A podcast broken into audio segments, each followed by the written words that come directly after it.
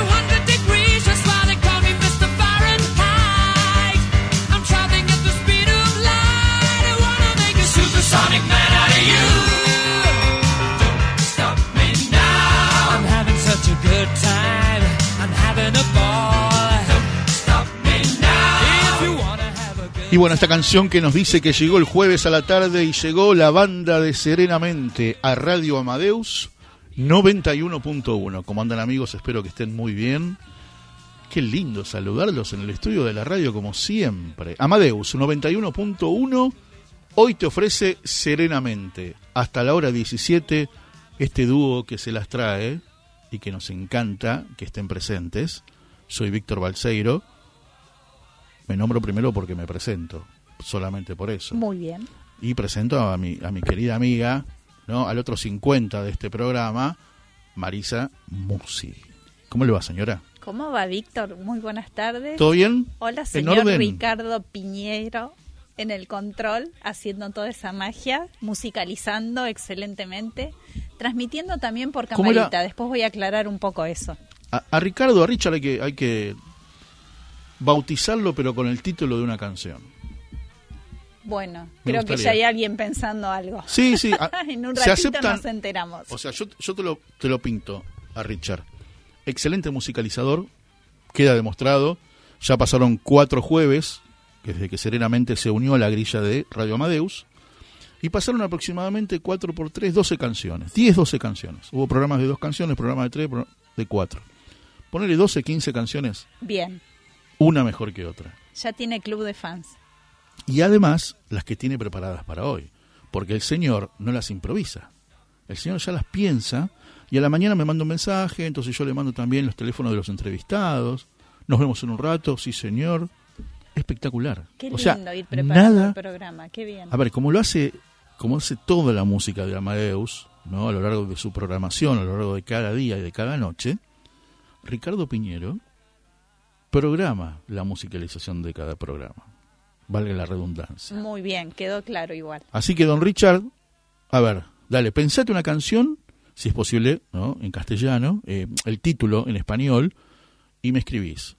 Dale, 11 69 40 0708, a ver si yo le voy diciendo los títulos que llegan y él elige. Vamos preparando para el jueves Y a siguiente, ver, en todo claro, caso. y a ver, sí, antes de la hora 18 ya, hay un- ya está bautizado, entre comillas. Dale. Muy bien, muy bien. Bueno, ¿cómo estás? ¿Bien? Muy bien, muy contenta de volver a Serenamente cada jueves a las 17. Estamos eh, saliendo en www.radioamadeus.com.ar. Eh, también en Amadeus FM 91.1, radio, como era radio, como aprendimos nosotros. Muy bien. Y luego queda el programa grabado con imagen también, gracias a las camaritas hermosas que a mí me Estamos en el mes de agosto. Y ustedes saben que el mes de agosto es el mes de la radio en Argentina, porque el 27 es el día de la radio. Así En es. plena pandemia la radio se la bancó, acompañó, yo creo que acompañó más que nunca. Y fue el año que cumplió los 100 años. Este 27 de agosto va a cumplir 102. Le vamos a dar bolilla a eso, ¿no? Me gusta, muy Acá en bien. Serenamente. Muy bien. Bueno, y decíamos que queda grabado el programa, lo subimos al canal de YouTube. Eh, es mi canal, es Marisa Musi. La lista de reproducción es Serenamente. Perfecto, muy bien. ¿Tomaste nota de todo? Muy bien. Y si no, se repite durante En el un programa. ratito lo contamos de nuevo. Tal cual. Es fácil, buscas en YouTube Marisa Musi, ese Musi va SC, ese. Y ahí salta todo. O buscás serenamente y ahí nos vas a ver. Pero ¿cómo los voy a ver? Si es una radio. No, no, no, yo después te explico. Muy bien. ¿Eh? Qué lindo. Bueno, a ver, primer jueves de mes. Ah, ya sé quién viene hoy. La voz del hijo. La voz del hijo, en la voz de Florencia Lalor. Qué alegría. Nos volvemos a encontrar. Hicimos un enroque y en un ratito Flor va a estar en la primera media hora. Generalmente Muy las columnas están en la segunda. Pero tuvimos una cuestión de organización este, nuestra, nuestra, y Flor va a estar en, un ratito canción mediante. Y en la segunda media hora, señora, vamos a estar hablando porque se está cumpliendo esta semana, del primero al 7 de agosto, empezó el lunes, termina el domingo, la semana de la lactancia, de la lactancia materna. ¿Mm? Y le vamos a dedicar a eso. Encontramos un artículo muy lindo en un diario digital. ¿No? Con un especialista en el tema. Claro, que es una puericultora, claro, y especialista en crianza, y este dice cosas muy buenas que no teníamos en cuenta. ¿Usted sabía que, por ejemplo, la lactancia materna evita en un futuro este, obesidad infantil, diabetes infantil? Qué maravilla, ¿no?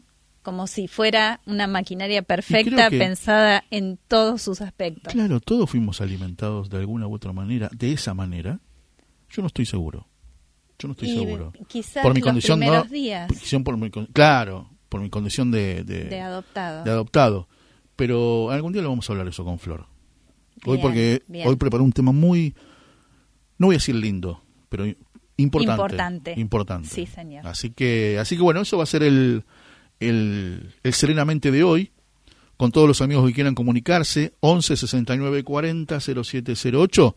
Richard, hablé tanto de vos que ahora quiero escuchar de qué trabajás. ¿eh? De la buena música aquí en Amadeus 91.1.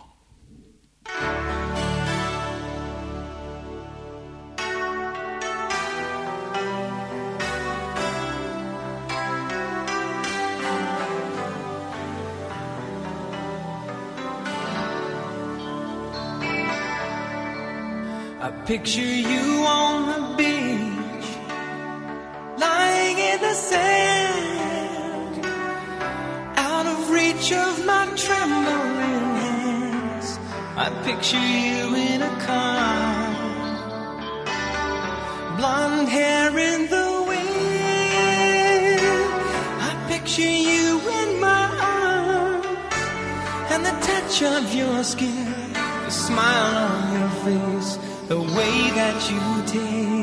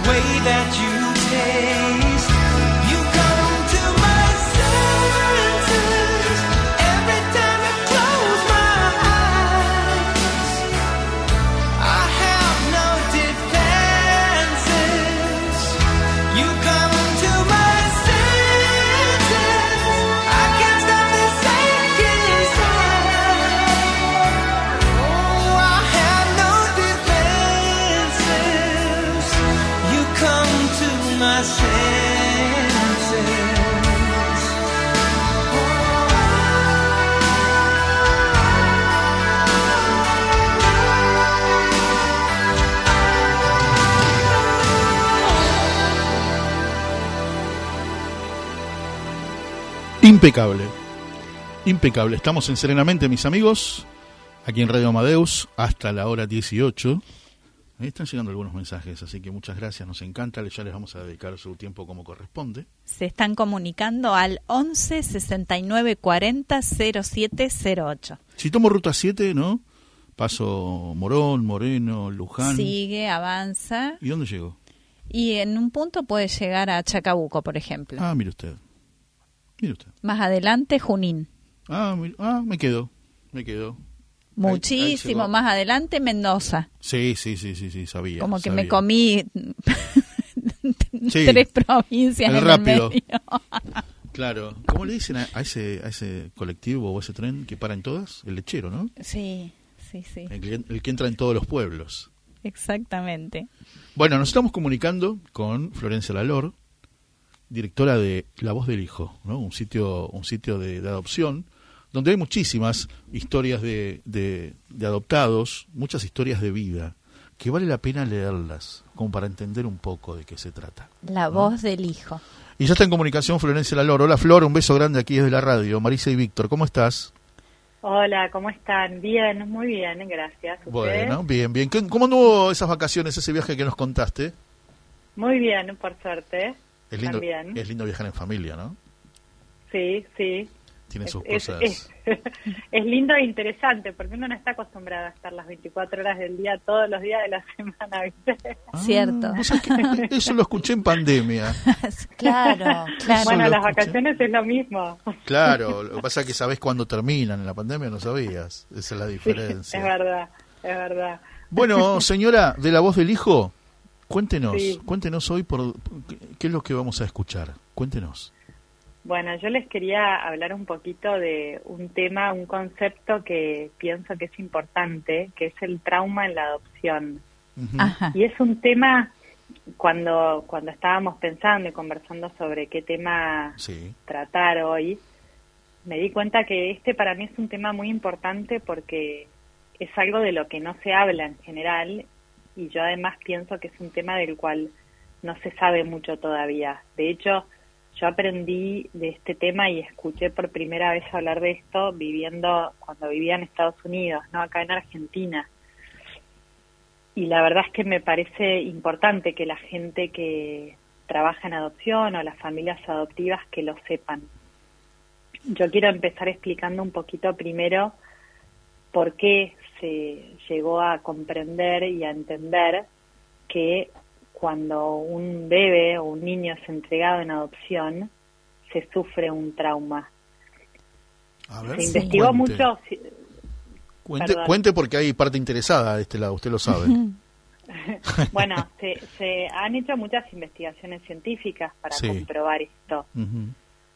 Y lo que se pudo comprobar es que cuando un bebé está en la panza de su mamá, ya se establece un vínculo entre esa mamá y ese bebé. Totalmente.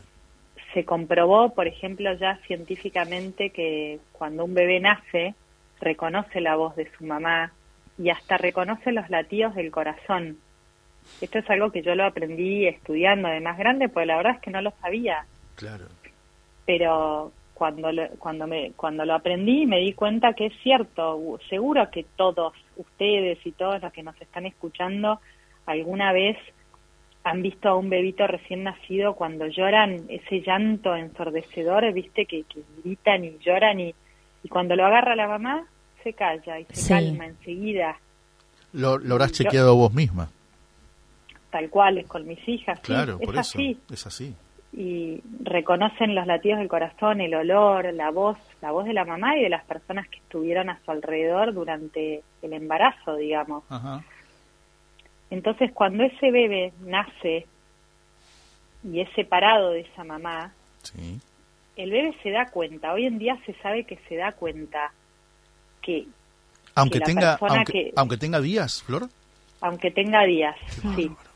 Es algo que yo yo me doy cuenta que antes no se sabía y, y que antes se tendía a creer que cuando una persona era adoptada de recién nacido era mejor porque bueno casi que no se dio cuenta Pienso que había esa idea. Hoy en día ya se sabe que no es así, aunque aunque haya sido dado en adopción con un día de vida. Claro. El bebé puede registrar una diferencia entre esa mamá que él conocía adentro del útero Ah, y claro. entre esa mamá que es nueva y que él no reconoce ese olor y esas voces. El bebé registra esa diferencia.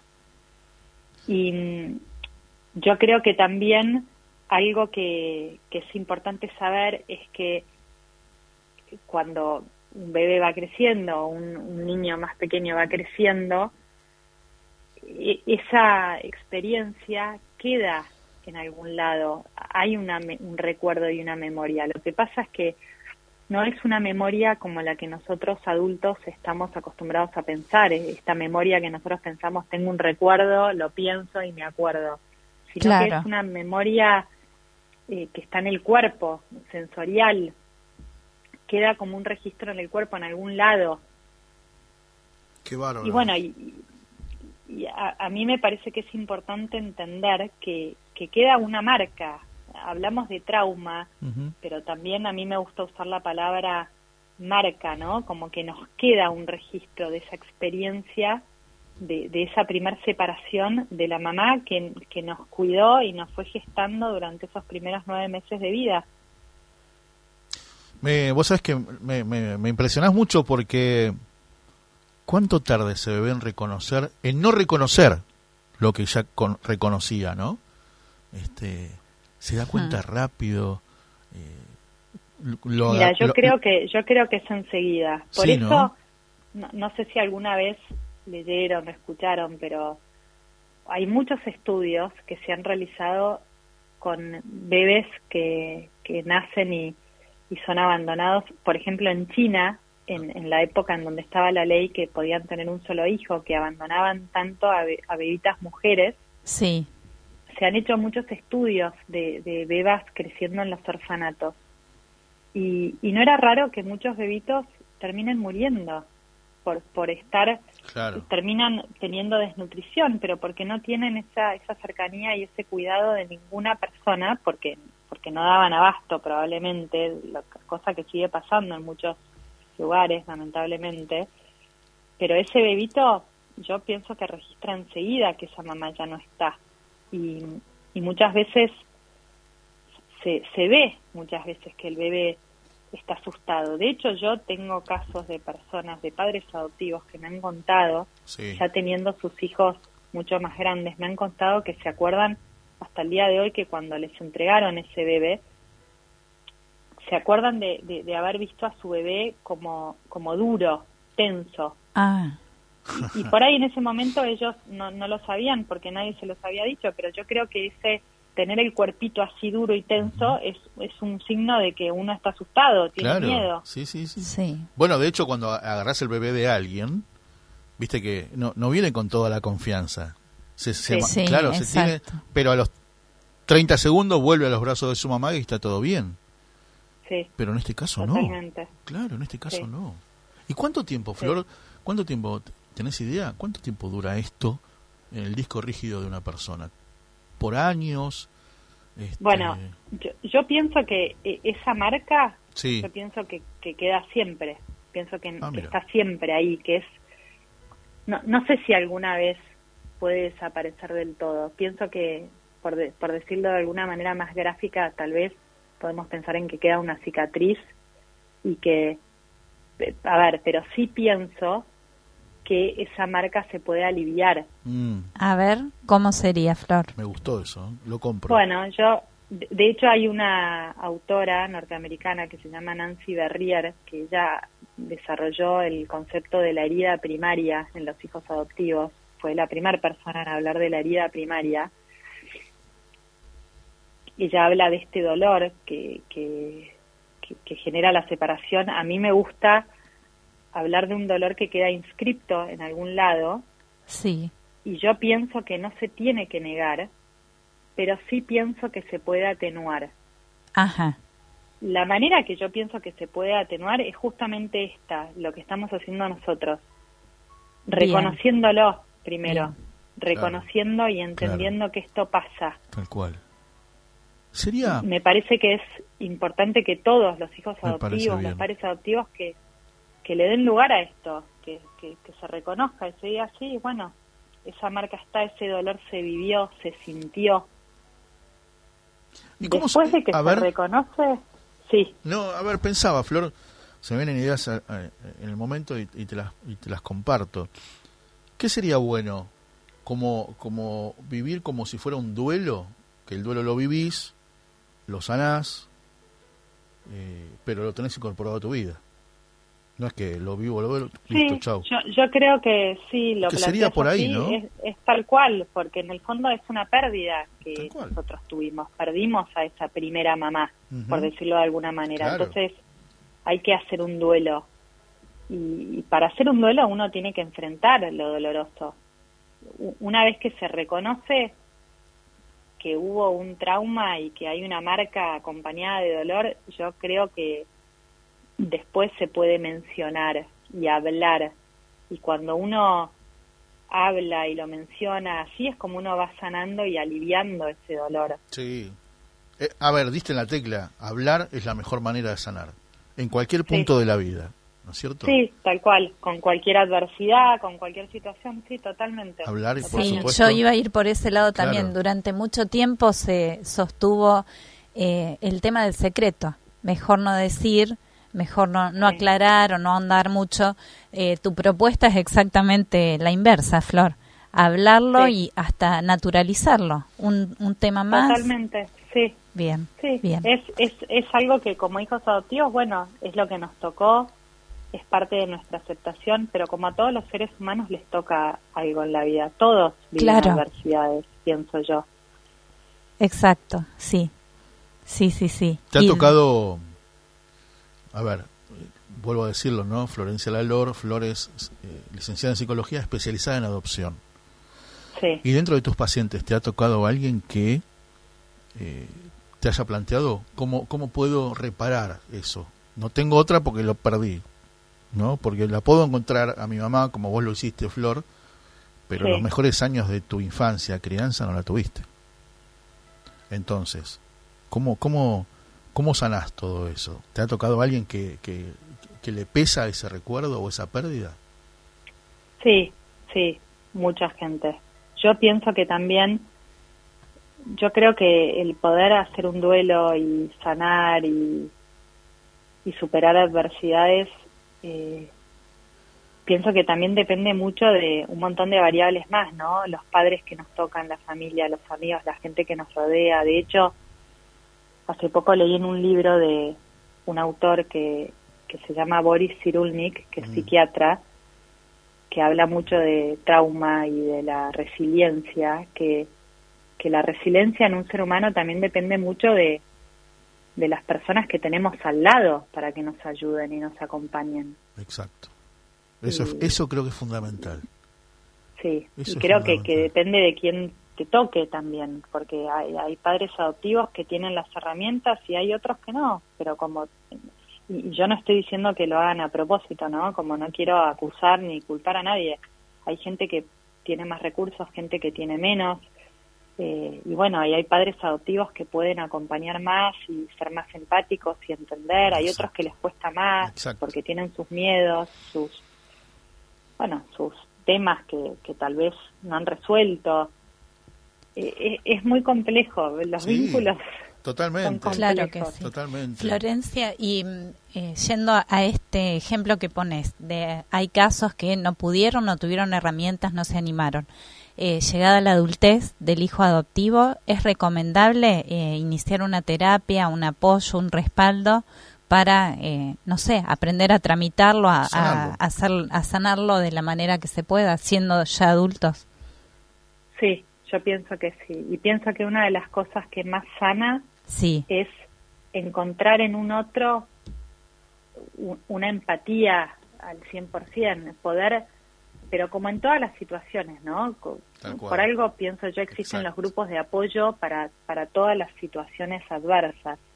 Por eso también yo pensé en crear un grupo como La Voz del Hijo, e, encontrar gente que, que siente lo mismo que uno, que te entiende, que no hace falta ni explicarlo, porque decís, ay, yo estoy adoptado, yo también. de qué hablo, tal cual. Sí, sabes lo que siento, ¿no? Como, cosas que por ahí son difíciles de explicar con palabras. Totalmente. Resonar con la otra persona. Sí, total. Eso es para mí recontra sanador. Bien. El consejo, Flor, para ir cerrando ya, el consejo de hoy sería hablar, buscar a alguien, buscar empatía, al, otro que está a lo mejor escuchando, ser empático también con esa persona, prestarle el oído, el corazón. Sí. ¿Cómo cuesta aprender a escuchar? ¿Cómo cuesta? Pero tengamos en cuenta que eso sana muchísimo. exacto. Sana es muchísimo. Verdad. Es verdad. Qué bueno. Flor, te mandamos un beso muy grande. Bueno, muchas gracias a los dos. a vos siempre. ¿cómo, ¿Cómo es el sitio entonces? www.lavozdelhijo.org. Sí. Perfecto. Muy bien, gracias Flor. Besos, que sigas muy bien, hasta pronto. Hasta luego. Chao. Mis amigos, la voz de Florencia Lalor, la voz del hijo, esta columna que decidimos hablar, hablar de adopción en, en Serenamente un tema, un tema que da para horas y horas y horas y años. Eh, yo les conté. Y, y, por más que no tengas nada que ver con la adopción, yo te invito a entrar a ese sitio web. Lavozdelhijo.org. Vas a encontrar mi historia, Víctor Balseiro, pero además la, historia de muchísima gente. Muchísima gente. Este, y me encantaría que, que, que leas, este, aprender sobre eso. Y es raro no tener nada, absolutamente nada que ver. Muchos puntos en común, quizás. Todos tenemos algún familiar eh, que fue adoptado, algún alumno que es adoptado, algún vecino, así que en algún punto tenemos algo que ver con el tema de la adopción. No es un sitio donde vas a encontrar tristezas, lágrimas. No. Bien, bien. Te puedo asegurar que no. Este, vas a encontrar las cosas cotidianas que puedes encontrar en un sitio que no sea de adoptados igual. ¿no? Esos sitios web que hay de amigos, de compañeros. De compartir vivencias. Compartir vivencias. Y vas a ver que son mucho más las cosas que nos unen que las que a lo mejor puedan llegar a separar. No sé si separar. Bien. Y me quedo siempre con que el valor de la verdad por encima de todas las cosas. Animarse a decirla. Totalmente. Música, maestro. more than a distant land or a shining sea, more than the steaming green, more than the shining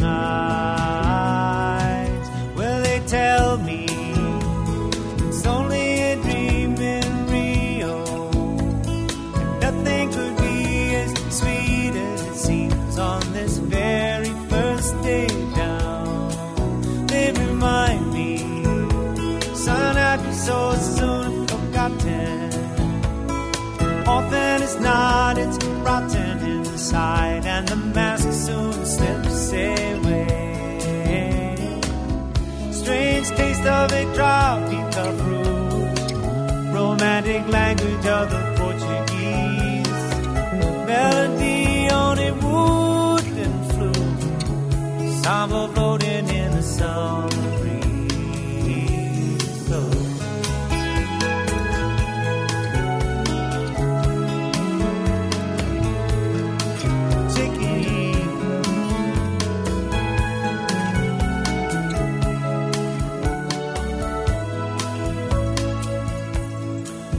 alright, you can stay asleep, you can close your eyes, you can trust the people of paradise.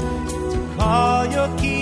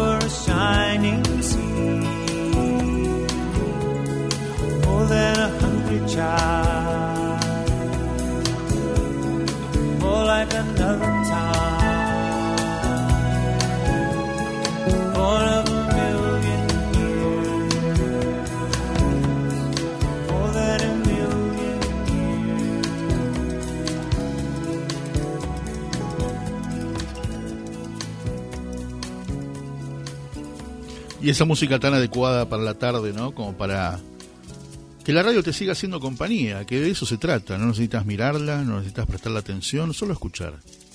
Solo escuchar. Estamos en Serenamente hasta la hora 18, señora. ¿Algún mensaje? En Amadeus? FM 91.1. Eh, un agradecimiento enorme a, A los ver. amigos que se van comunicando. A Vivi, un abrazo enorme que estuvo desde el primer Serenamente. A Miriam, a María Amalia, a Martita, No, a no, no, Juan no, José. no, no, no. No, no, no. Uy, viene de corrección la Usted cosa. sabe que la gente tiene que decir Miriam de 11, Flores, Palermo, Morón, ¿no? Pompeya y más allá, la inundación. Ok. Muy bien. ¿O no? O no, o no. Esperemos que no. ¿No sabe de ninguno? ¿Los barrios? Bueno, eh, Miriam de Caballito. Bien. Ahí tengo Ya tenemos uno. una. ¿Qué más? Eh, al resto no sé muchos. Bueno, Martita de Junín. Bien. Ya dos. vamos por dos. Vamos Muy dos. bien. El resto del corazón, ¿qué- qué de, de mis amigos del corazón, ¿se puede decir o no me lo permite? Lo que quiera. Bueno, de mi corazón. Ah, bueno. Ahí resumí rápidamente. Se están comunicando al 11 69 40 0708. 11 69 40 0708. El programa Serenamente. Estamos dirigiéndonos serenamente al inicio del fin de semana y estamos también viendo eh, formas de participar, de colaborar, de bajar ansiedades de, de toda esta realidad que nos conmueve, nos ¿Usted puede? perturba. ¿Usted puede? Y bueno, lo intentamos. Esa es la idea del programa. Vamos. Hacemos Colaboramos. nuestro intento y colaboramos. Colaboramos para que eso suceda, ¿no? Como para que eh, mientras escuchas a Amadeus, sigas haciendo lo que estás haciendo, ¿no? De modo pausado, tranquilo, un poquito más sereno O y no, confiado. y si no sucede, bueno, que Amadeus o serenamente te lo vaya bajando, ¿no? Ya con el tema que había puesto Ricardo se Sí, bajaba un ¿vos viste lo- montón la viste lo ansiedad. que es la música? Hermoso. Uno se da cuenta escuchando lo, lo importante que es la música en, en la radio. La música amansa las fieras sigue siendo. Pero no, no, no, no, no. Pero no, yo no. me refiero a que hay música adecuada para diferentes momentos del día. Ajá. Porque a la mañana quizás algunos necesitamos una música más arriba para que te despierte, para que te ponga, ¿no? Para activarnos. Para activarnos. Va- no, ya viste, eh, no vayas por, lomo de- viste por la, ¿cómo se llama la que está al, lado- al costado de la autopista? La colectora. Por la colectora, que tiene lomos de burro, sino que te subas a la autopista. Hay momentos del día que, nece- que necesitas subirte a la autopista. Este, y, y bueno, después la música, ¿no? Que como decís, calma la fiera, que te hace bajar un cambio. La música de la noche, Sí, mucho más. que es todavía un poco más. Mientras te pones a escribir en la, en la compu o hacer algunas cosas. A está esta hora bueno. vayamos ya bajando un cambio iniciamos el regreso a casa muchos, así Exacto. Bueno, vamos a, lo que viene. Eh, esta semana, del primero al del lunes primero al domingo 7, día de San Cayetano. Primero al 7 de agosto. Es la semana de la lactancia materna. Y estuve leyendo un artículo, y qué importante que es, desde el principio, desde el vamos. Sí. ¿No? Sí. Qué bueno. El lema del 2022 dice, impulsemos la lactancia materna apoyando y educando. Muy bien. Presente la entrevista. Vamos, A, convocar a una especialista en el tema. Roxana Tabuenca ya está en comunicación con nosotros. Ella es puericultora y especialista en lactancia y en crianza. Hola, Roxana. Hola, Marisa, ¿cómo estás? Muy bienvenida. ¿Cómo estás? Eh, Muy bien. Como dice mi compañero, eh, Marisa y Víctor te saludan desde la radio. ¿Cómo va? ¿Bien? Todo bien. La tarde fresca. Sí, así es, en Buenos Aires. Empezó, empezó el día feo. Ayer y hoy, sí, horrible. y fue bajando la temperatura, hace mucho frío ahora. Me encanta este mensaje, ¿no? Porque dice, impulsemos la lactancia materna apoyando y educando. ¿Y de qué manera se apoya y se educa, ¿no? Para, o sea, ¿por qué, por qué hay que hacerlo si uno piensa e imagina que la lactancia materna es lo mejor que te puede pasar? Exacto. ¿No es cierto? ¿Existe algún otro parámetro que no que, que impida eso? ¿O que te diga, no es por ahí? Lo que pasa es que en estos últimos tiempos eh, ha cambiado el parámetro cultural, si, si se quiere de alguna manera. Hoy las mujeres trabajan muchas horas fuera de su casa, las licencias, la realidad es que en la mayor parte de, de los gremios o de los convenios para quienes están bajo relación de dependencia son realmente muy cortas. Y se eh, también la industria alimenticia ha avanzado mucho entonces se naturaliza como que la leche materna y la leche de fórmula todas las fórmulas que hay y, las campañas tan agresivas desde el marketing sí. parece como que la pusieran una al lado de la otra y que es lo ah, mismo. entonces en estos últimos años se ha tratado se ha trabajado desde los distintos organismos mundiales y que los ministerios de salud de cada país la importancia de volver como a, las bases, a las fuentes, a recordar a la mujer que primero que no es lo mismo, segundo que eh, la leche materna, con todos los avances que ha tenido la ciencia, se comprueba que eh, tiene muchos, eh, muchos más beneficios que la leche de fórmula. Entonces se trabaja mucho desde esa idea. Por eso se habla de esto de apoyando y educando, ¿no? Educando porque hay que volver como a concientizar a la mujer que la lactancia materna es indudablemente eh, uno de los es el mejor la mejor opción que tienen para darle a sus bebés recién nacidos y por el otro lado apoyando porque es muy difícil que una mujer pueda sostener la lactancia materna en el tiempo si no tiene una red de contención que la acompañe y eh, también, digamos, de alguna manera, eh, la acompañe también su realidad socioeconómica para poder mantener esa lactancia. ¿Cómo sería la red de contención, Roxana? ¿Qué habría que hacer alrededor de la mamá que está amamantando? Y mira, hay, eso depende también de cada situación, de cada familia, de cada entorno, ¿no? Hoy eh, nos encontramos que esa familia ideal, que eran papá, mamá, con, algún hijo y, siempre alguna abuela que acompañaba. Eso, sí. Eh, hoy es un poco difícil porque a veces eh, las mujeres están solas. Eh, esa mujer que, que habitualmente antes hacía como ese rol de abuela, de tía, de hoy también trabaja hasta, digamos, eh, a una edad mucho más prolongada. Hoy tenés un montón de abuelas súper jóvenes, bueno, vos, vos Marisa lo sabes muy bien, abuelas que son súper jóvenes pero que trabajan a la par de sus hijas, claro, con una jornada laboral súper extensa. Entonces, eh, hoy es difícil, a veces, eh, nuestro trabajo muchas veces como poricultoras es ayudar a las mamás a, bueno, a ver a que nos cuenten un poquito cómo podría ser esa red de contención para aliviarles un poco. Si es una mamá que tiene muchos hijos, va a haber alguien que las va a tener que acompañar con todas las necesidades que tienen los chicos, de llevarlo a fútbol, de traerlo, porque la mamá tiene que estar con ese bebé la mayor parte del tiempo posible.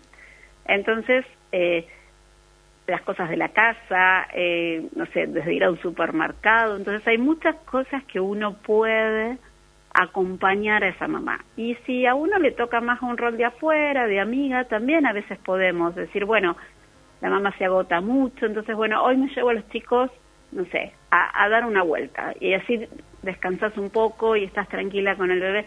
Hay muchas cosas que podemos entre todos Qué bien, acompañar, ser consciente de que la mamá está en un momento de mucha vulnerabilidad, primero por, por todo ese desafío que tiene con un bebé nuevo, que el bebé, la única forma de comunicar todo lo que le pasa es con el llanto, entonces que esa mamá tiene como una relación simbiótica con ese bebé porque eh, sabe que esa vida depende de ella. Claro. Y, es, muy fuerte tener esa, digamos, Marisa, vos que sos mamá lo sabés y, ya tenés también una nieta.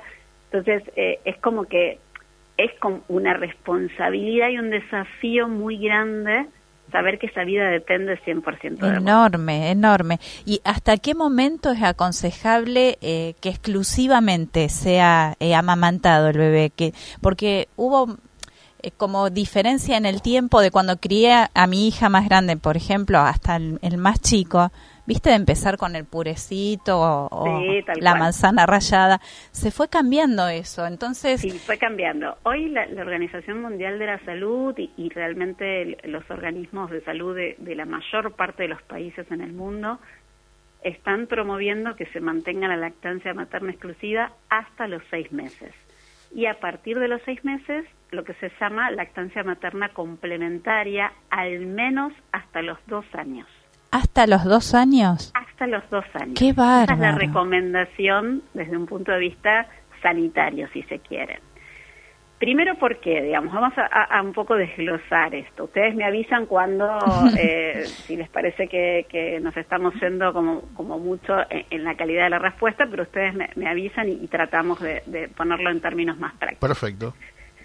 La lactancia paterna exclusiva se, se pide hasta los seis meses, porque de hecho eh, se ha comprobado hoy en día que hay tantos casos de celiaquía, eh, se ha comprobado que la introducción temprana del gluten en los chicos es, hace que em, se les genere como una irritación gastrointestinal. Entonces, el intestino del bebé está preparado para la leche materna.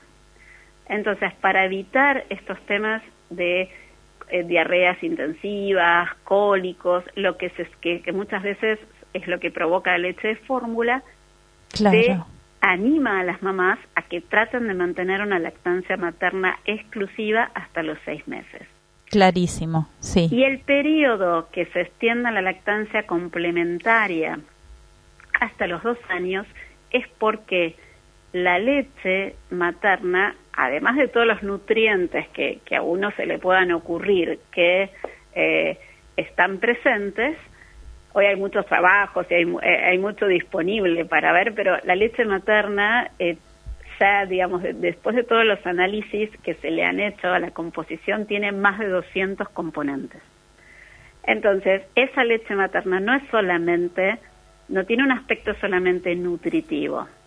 Tiene vitaminas, tiene anticuerpos, tiene enzimas que ayudan a la digestión, tienen inmunoglobulinas que los protegen de las infecciones. Entonces, como todavía el sistema inmunológico del bebé es muy inmaduro, es muy bueno que además de todas las vacunas que hoy los calendarios de vacunación ofrecen, se acompañe con la leche materna, porque la mamá y el bebé comparten un mismo espacio por lo general.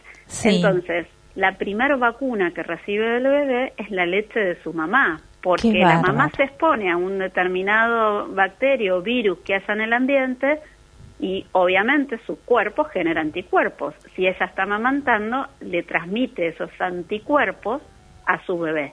Y su bebé puede lograr tener una defensa frente a eso que está propio en el ambiente. Digo propio en el ambiente porque sabemos, y más en nuestro país, donde hay un índice de pobreza tan alto como el 50%, muchas veces nos encontramos en condiciones socioambientales muy adversas. Entonces, la leche materna es algo que ni siquiera tiene costo para la mamá y por peor alimentación que tenga la mamá, siempre esa leche materna va a tener como un mínimo de nutrientes que van a ser sumamente enriquecedores para ese bebé. Parece perfectamente pensado y diseñado, ¿no? Tal cual. Y no solamente, eh, y esto es lo que se viene trabajando durante todos estos últimos años, estas últimas décadas, después que se descubrió que la fórmula no era esa, esa solución mágica que uno creía, que trae, trae, la verdad muchas contraindicaciones, eh, no solamente ayuda a la nutrición del bebé, a la parte inmunológica, sino también ayuda a que el bebé tenga mejores condiciones cognitivas porque de alguna manera el bebé hace todo un trabajo para lograr que esa lactancia sea buena. Entonces ese bebé tiene que coordinar en sus primeros días de vida la succión, la respiración y la deglución. Ese es un proceso que uno, bueno, lo ve a simple vista y dice, ay, pero es muy fácil, ¿eh? aprendes al bebé, se pone la teta, el bebé mama, succiona. Bueno, para el bebé es todo un desafío y ese desafío y esa coordinación neurológica que el bebé hace empieza como a desarrollar de, en una etapa muy temprana todas las, las conexiones neurológicas. Además, cada vez que ese bebé está contacto piel con piel con su mamá, siente olores, reconoce la voz materna, los sonidos, entonces todo eso también es una estimulación.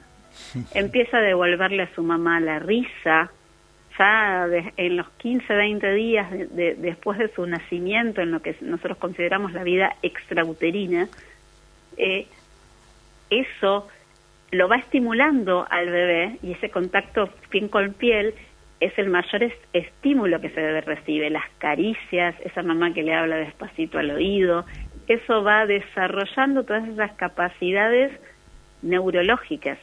Mira, estás contando esto, Roxana, y recordé que Mónica Puche, una psiquiatra amiga, le explicaba a una mamá que estaba amamantando eh, por qué tenía que alejar el celular mientras amamantaba. Claro porque le parecía que iba ganando tiempo en esto de resolver cosas, en, mientras ponía el bebé al pecho, ir ella respondiendo mensajes o borrando el teléfono, este, limpiándolo, digamos. Y justamente esto que dijiste recién, de mirarlo a los ojos al bebé, de eh, permitirle ver la sonrisa de la mamá o escuchar este tono de voz suave mientras lo amamantaba, era toda una aclaración, una enseñanza de esa mamá. Vos sabés que hay, un estudio que se hizo hace unos años, hace más o menos 20 años, eh, en Alemania. Los estudios que a veces uno no, viste no les encuentra mucho el sentido y después cuando ves los resultados decís, qué increíble. en este estudio lo que habían hecho era, se les había, habían escogido un grupo de mamás eh, de muy diversas condiciones socioeconómicas y les proponían dar de mamar al bebé mirándolo, hablándole, cantándole y después, ese, cuando realmente veían que ese vínculo entre esa mamá y ese bebé estaba perfectamente este, implementado, le proponían a la mamá ponerse una careta y darle de mamar con esa careta puesta. Al principio, el bebé busca como esa complicidad con su mamá y no la encuentra. Y llega un punto que pierde el interés por la teta. No, me muero, impresionante. Y en ese caso, en un bebé recién nacido o de pocos meses de vida extrauterina, ese bebé necesita sí o sí alimentarse. Claro. Pero si no encontraba esa complicidad con su mamá, dejaba de alimentarse. Qué bárbaro, mira vos. Qué perfección que es el cuerpo. Sí, sí, sí, sí, me encanta. Y en esto que ustedes hablaban antes de la perfección, hoy en día se define a la leche materna como un tejido vivo. Por ahí lo, han leído en esta semana que, que, aprovechamos mucho todos los que podemos y transmitimos todos los este, profesionales de la salud que estamos ligados al tema de la lactancia. Aprovechamos y tratamos de difundir mucho esto porque eh, hoy la leche materna se comprueba que es un tejido vivo. ¿Y por qué decimos esto? Porque la leche se va adaptando, no es igual la composición de la leche en un bebé recién nacido que en un bebé que tiene tres meses o en un bebé que tiene seis. Porque primero se va adaptando a las necesidades nutricionales, inmunológicas que ese bebé tiene. Segundo, es que va cambiando la composición de la leche a lo largo de una toma. Una toma dura, vamos a, estandarizarlo en 20, 25 minutos. Bueno, la composición de la leche, cuando ni bien empieza a mamar el bebé, es de una manera y la composición de la leche al final de esa toma es diferente. A su vez, durante el día también va cambiando la composición de la leche. ¿Por qué? Porque, por ejemplo, necesitamos algo que lo ayude al bebé a regular los tiempos de sueño y vigilia. Entonces ahí aumenta la concentración de una enzima, no vamos a entrar en los nombres para no ser tan bien, técnicos. Bien. Pero eh, hay una enzima que nos ayuda a regular, que es una enzima que también tenemos los adultos y que es una enzima que los niveles suben cuando nosotros estamos más cerca de la hora de la noche y la noche ayuda también al cerebro. Bueno, como el bebé no, no tiene tanta diferencia entre día y noche, esta enzima lo que va ayudando es que el bebé tenga momentos de alerta y momentos en los que va a dormir. Un bebé recién nacido tiene que dormir un promedio de 18 20 horas. Aunque nos parezca que no, pero duermen esa cantidad de horas. ¿Por qué perder la costumbre, no? Cuando creces. Claro, claro. Está muy bueno. Rox, la verdad que te agradecemos muchísimo. Está muy bueno, está muy bueno porque uno, este, a lo largo de todos estos minutos que conversamos, escuchamos todo lo que contribuye Claro, maravilloso. También está muy bueno todo lo que previene. Sí, sí, sí, exacto. Todo lo que previene, ¿no? La aparición de sobrepeso, obesidad infantil, diabetes, disminuye, ayude, ayuda, contribuye a disminuir la mortalidad infantil, reduce el síndrome de la muerte súbita del lactante. Maravilloso. Menor incidencia de otitis media aguda y en, en los primeros años y después rinitis alérgica y desnutrición. Y prevención de celiaquía mencionó Roxana cuando empezó a explicar. Y deshidratación que mencionaste el tema de la pobreza, Rox. Impresionante. Sí, tal cual. Tal cual. Bueno, te mandamos un beso grande. Un beso, que estén muy bien. Muchas gracias. Acompañemos, acompañemos a todas las mamás que están en el proceso de lactancia, que es lo mejor que podemos hacer. Maravilloso, gracias. Que sigas muy bien. Que sigas muy bien. Buenas tardes. Hasta luego la verdad que me encantó. Qué clarito, la vamos a, llamar de nuevo en algún momento. Viste, hubo una época en que se puso de moda el tema de las leches maternizadas, la fórmula que nos explicaba. Me acuerdo cuando era chico esa lata que decía S26. Claro, que en realidad surgió para eh, subsanar una necesidad y, y si es posible lo natural siempre mejor. ¿Me queda saldo en la tarjeta como para una canción más? Vamos. Muy bien.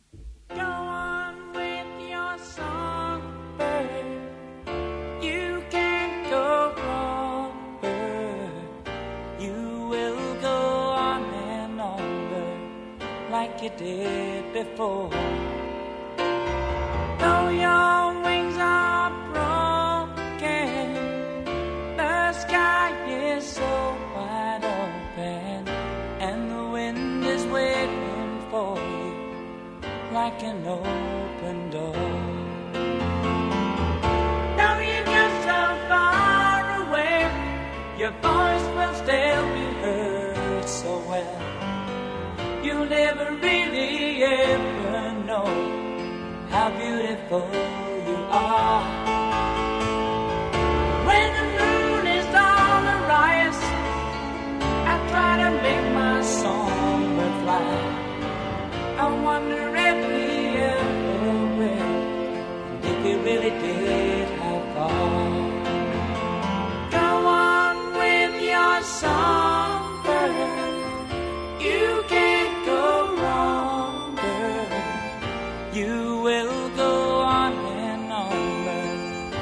You did before. Though your wings are broken, the sky is so wide open, and the wind is waiting for you, like an open door. Though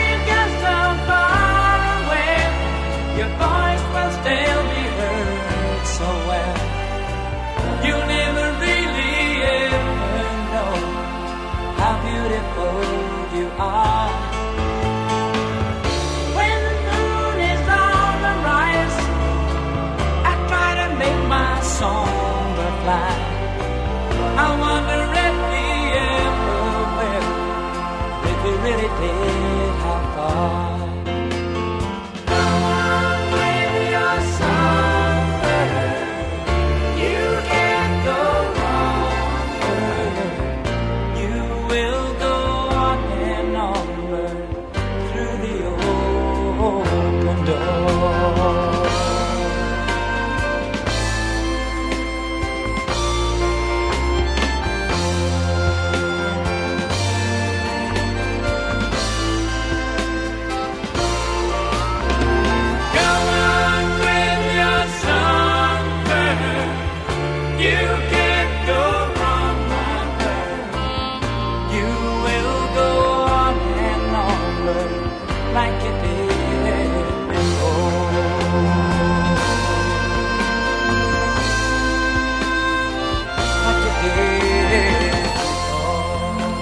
Verdad que como programa de radio aquí en Amadeus nos encantó ser parte de la Semana de la Lactancia, colaborar.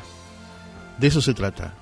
Es impresionante y estuvo maravilloso escuchar, ¿no? Todo lo que trae, todo lo que aporta, todos los beneficios, todos los beneficios y todo lo que previene. Maravilloso. Todo lo que previene. Me encantó, me encantó. Además este punto de contacto estábamos comentando lo que habló Florencia Lalor al principio de la adopción, con lo que después agregó Roxana Tabuenca sobre la, lactancia. ¿Cuál es el punto común? El sonido del corazón de la mamá, cómo se reconoce, cómo se tranquiliza el bebé, cómo reconoce la voz, cómo reconoce la voz, todo lo, lo que Exactamente. fue parte de su gestación durante todo ese tiempo. A mí me, la, verdad que me, conmueve mucho que la leche materna sea discutida. Eh, eso no me conmueve. Me conmueve lo, lo, que previene, que es lo que previene es la muerte súbita. ¿no?